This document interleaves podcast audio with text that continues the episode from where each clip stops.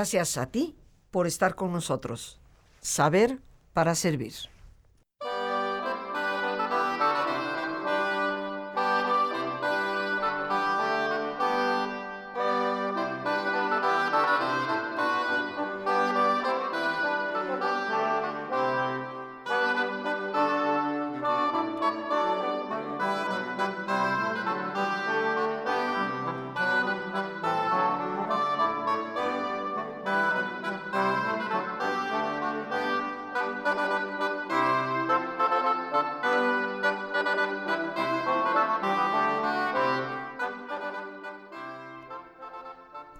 Una estupenda corte llena de lujos, una belleza que quedó retratada por el pinturiquio, una mujer que constituye toda una leyenda,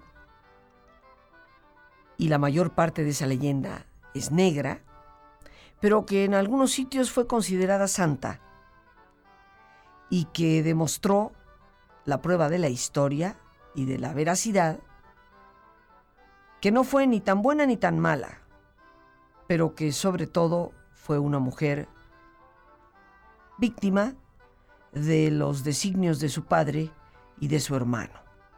Una ficha en un tablero de ajedrez que fue movida al gusto de estos dos hombres que manejaban muchos intereses políticos y por supuesto mucho poder. Lucrecia Borgia, de quien hemos hablado ya en un programa anterior y de quien hoy continuamos su saga de vida. Para resumir algo de lo que ya hemos mencionado, recordemos que Lucrecia Borgia fue hija eh, del Papa Alejandro VI, cuyo nombre original era Rodrigo de Borja, nacido en Játiva, en la provincia de Valencia, en España, quien llegó a Roma por los azares y la buena fortuna de su tío Alonso de Borja, que se constituyó posteriormente como Papa Calixto III. Rodrigo de Borja, con el nombre italianizado a Borgia, Borgia, como hoy los conocemos, se convirtió eventualmente en el Papa Alejandro VI. Y junto con Vanosa Catanei procreó varios hijos. Juan, duque de Gandía, el mayor, César Borgia, conocido personaje de la historia, Lucrecia, la única mujer, y Jofre Borgia, el más pequeño.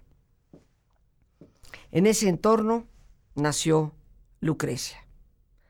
Cuando Rodrigo Borgia ascendió al papado, su poder en Roma ya era muy grande, decidió trasladar a su hija a la casa no de Julia Farnesio, como había yo mencionado la vez pasada, sino a casa de Adriana de Milá,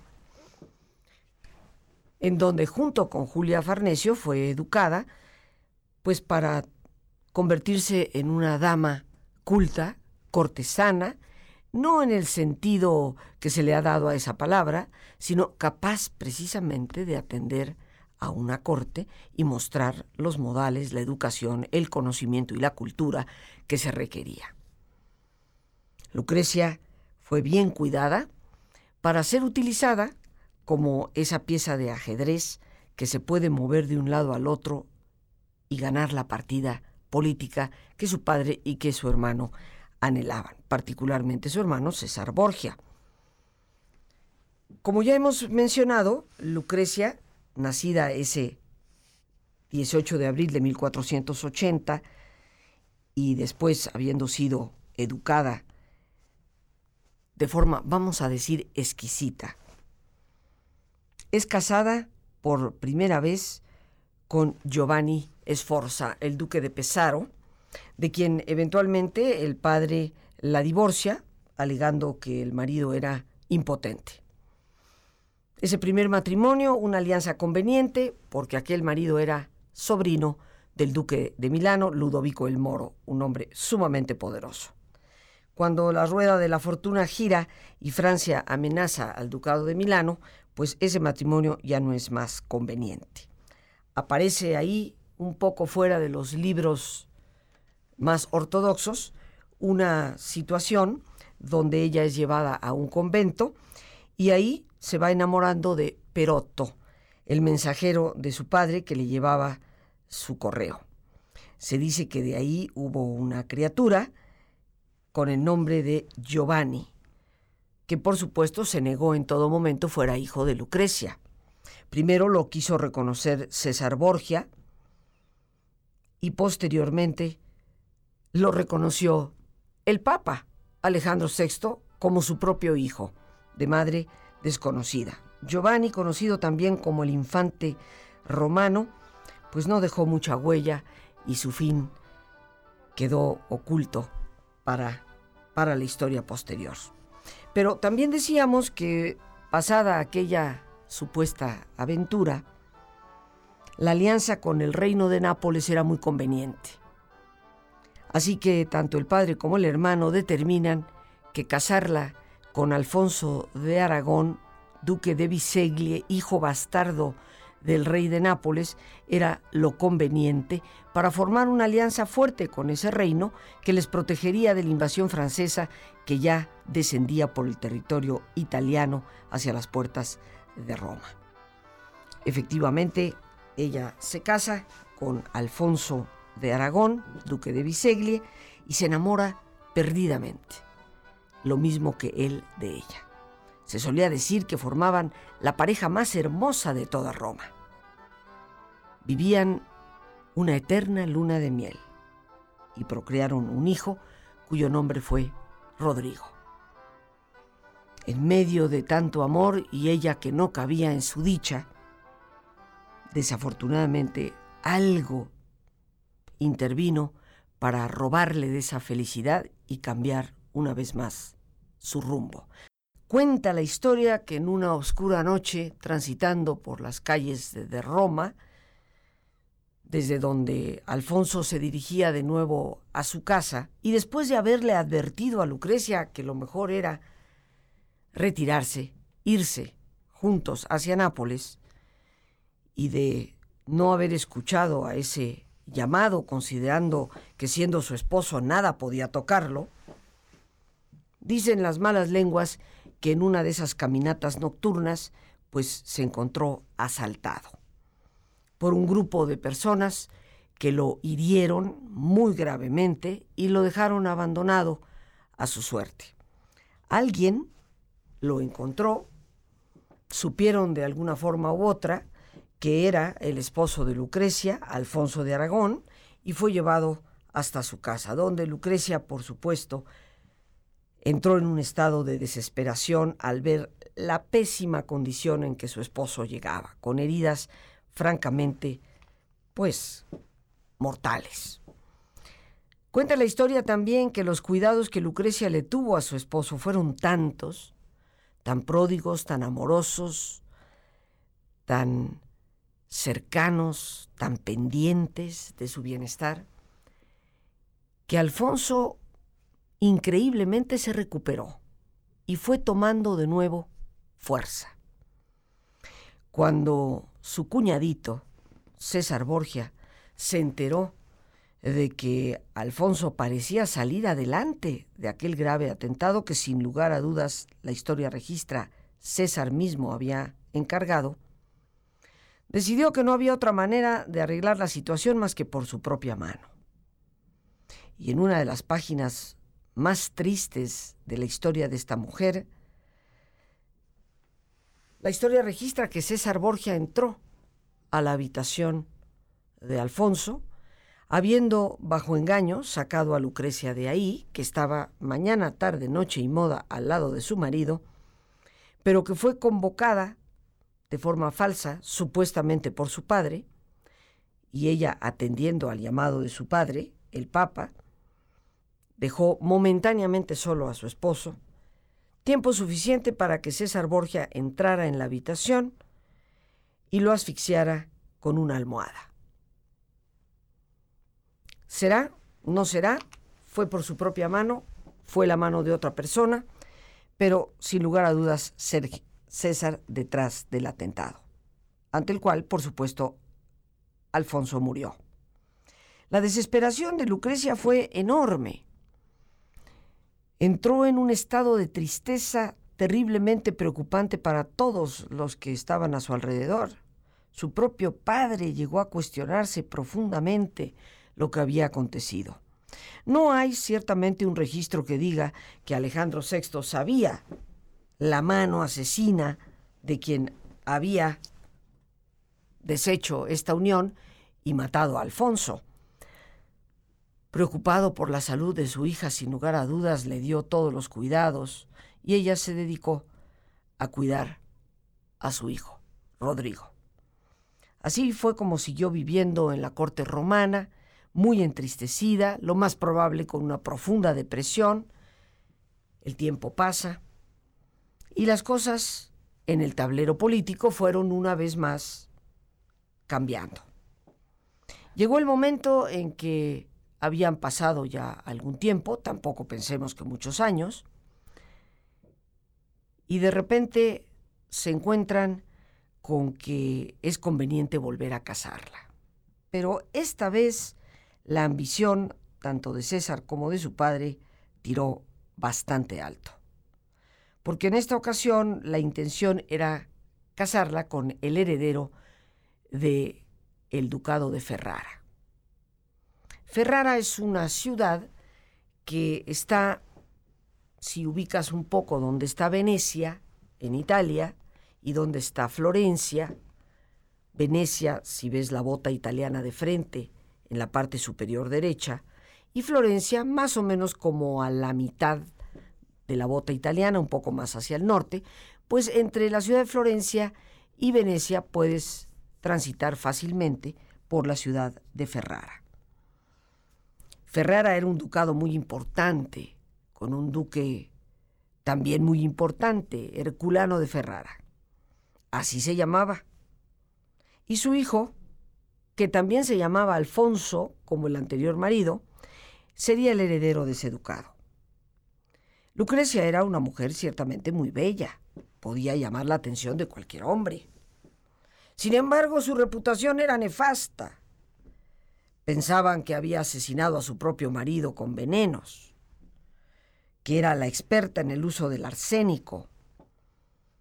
La familia Borgia, pues obviamente tenía una muy mala reputación por la liberalidad, si no es por decir el libertinaje absoluto de Alejandro VI el Papa, que se dice armaba verdaderas orgías en sus palacios vaticanos, y por la perversidad del hermano César Borgia. Recordemos que Juan, el hermano mayor de Lucrecia, había sido asesinado, apareció su cuerpo flotando en el río Tíber muchos años atrás y se dice que fue por la mano de su propio hermano César, que le interesaba ser el primerizo y ocupar el cargo de jefe de los ejércitos vaticanos que ocupaba su hermano Juan, duque de Gandía. Y este es un dato importante porque veremos conforme avance la historia el papel que ese Juan, asesinado por César, jugó en la historia.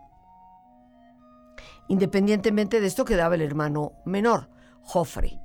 Jofre Borgia, que a los 11 años de edad fue casado con Sancha de Aragón, hermana de Alfonso, a quien César asesinó se dice que Sancha era una mujer también bellísima, morena de pelo negro, mientras que Lucrecia tenía unos ojos azules y tenía el pelo rubio.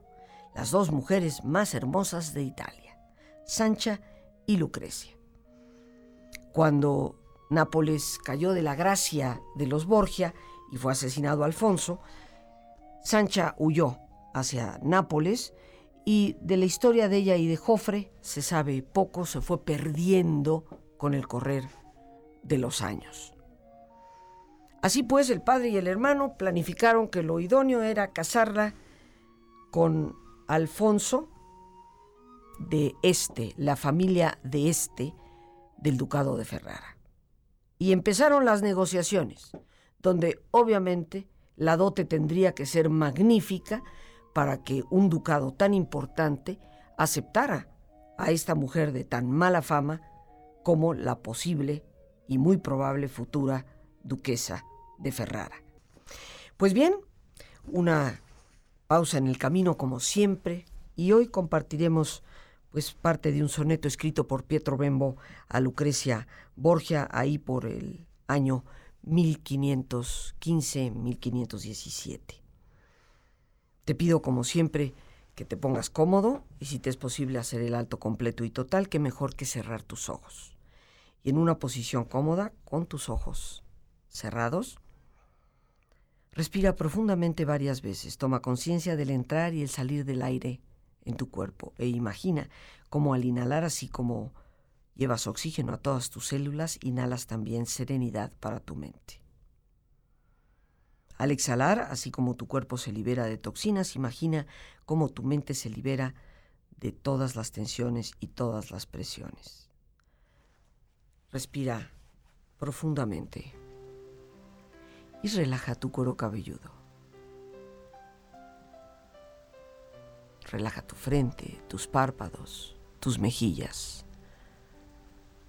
todos los músculos que cubren tu cabeza, toda la piel que cubre tu cara. Relaja tu cuello y tu garganta. Siente su flexibilidad, equilibrio, balance.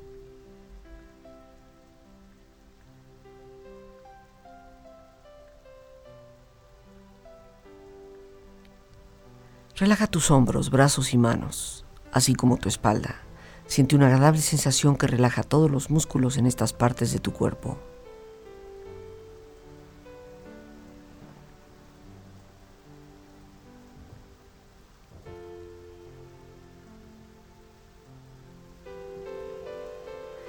Relaja tu pecho exterior e interiormente.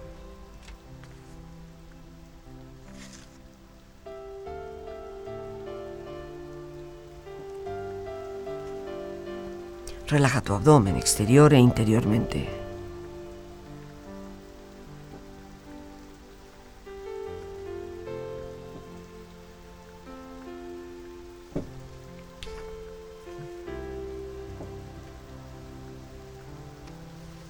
Relaja tus muslos, tus rodillas.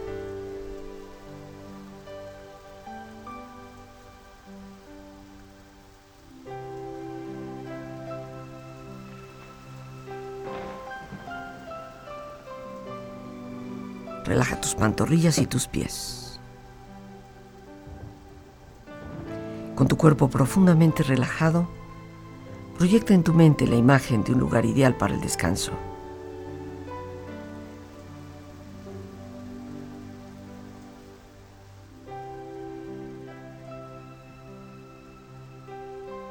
Siente estar ahí, disfrutando de su belleza y paz.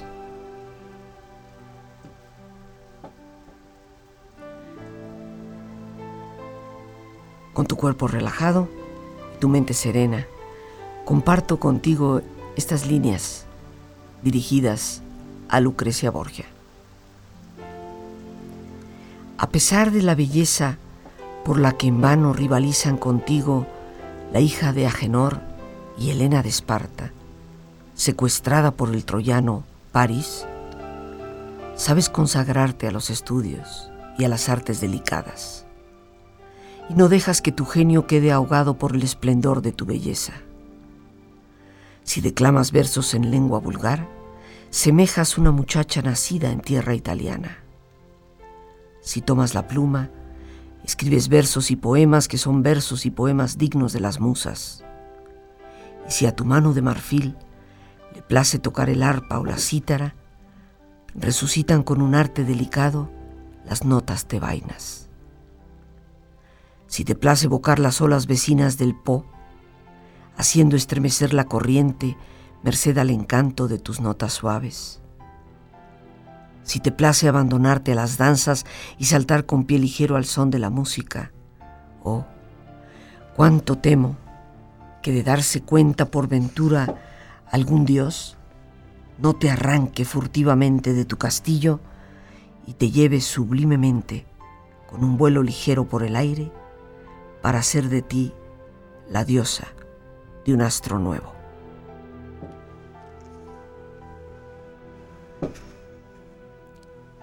Respira profundamente, relájate bien. Y con esta experiencia empieza lentamente a estirarte. Brazos, manos, piernas y pies, moviendo tu cuello, bostezando si lo deseas, haciendo que tu cuerpo retome su nivel de actividad habitual hasta lentamente abrir tus ojos. ojos abiertos, bien despierto, muy a gusto, bien descansado y en perfecto estado de salud, sintiéndote mejor que antes.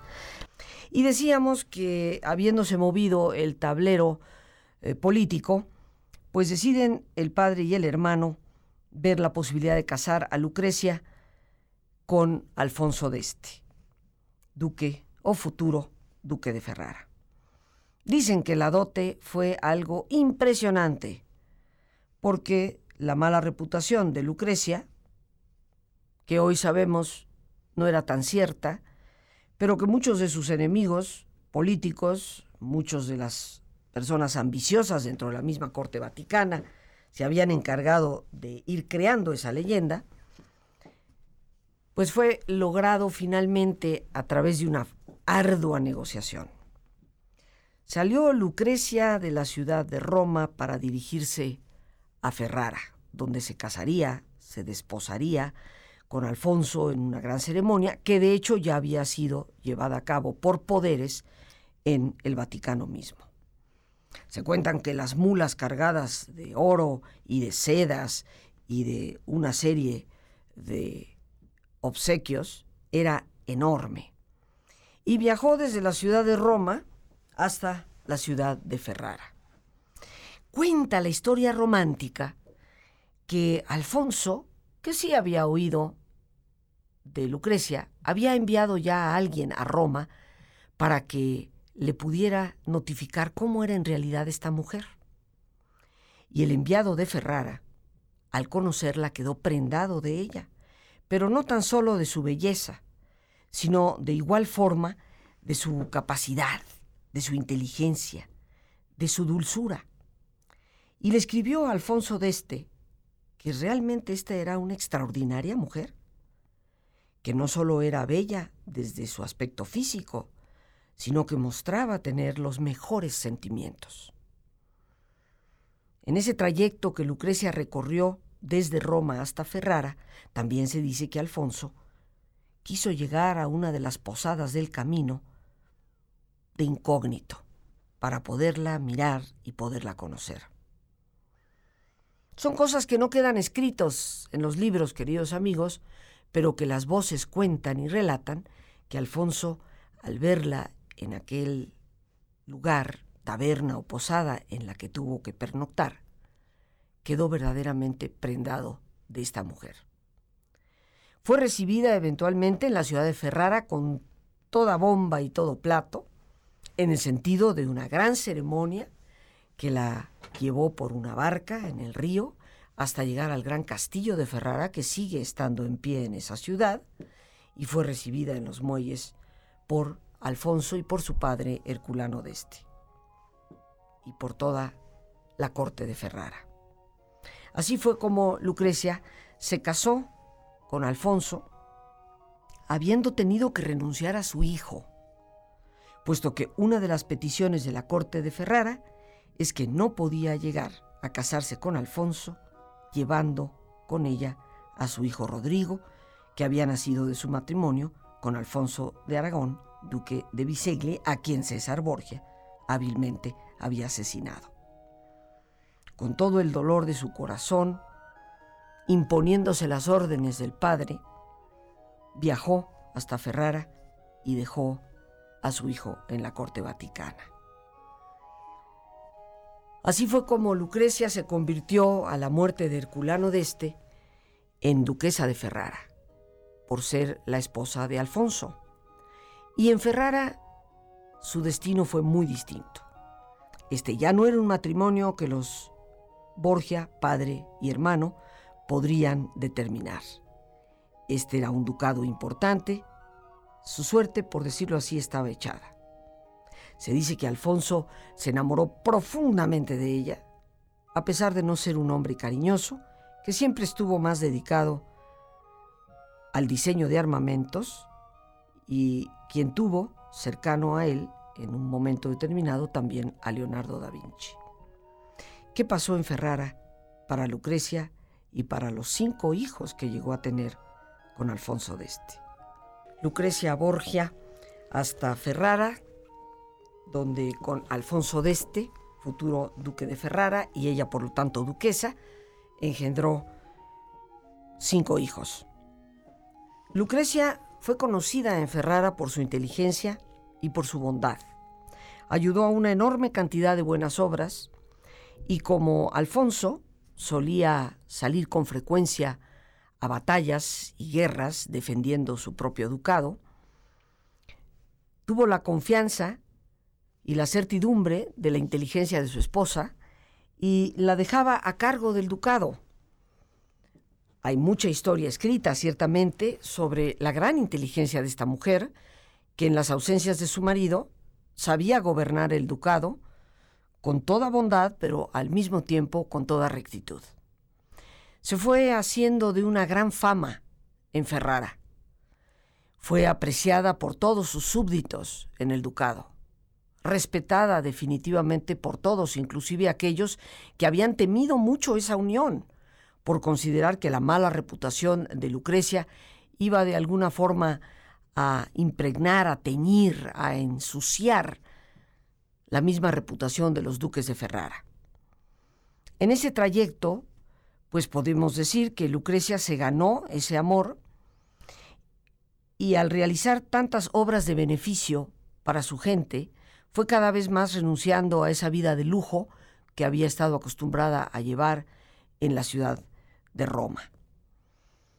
Los hijos de Lucrecia, de algunos no se sabe mucho, pero eh, ciertamente hay tres de ellos eh, reconocidos por la historia, una de sus hijas Leonor, que de hecho se dedicó a la vida religiosa y fue abadesa de un convento donde falleció.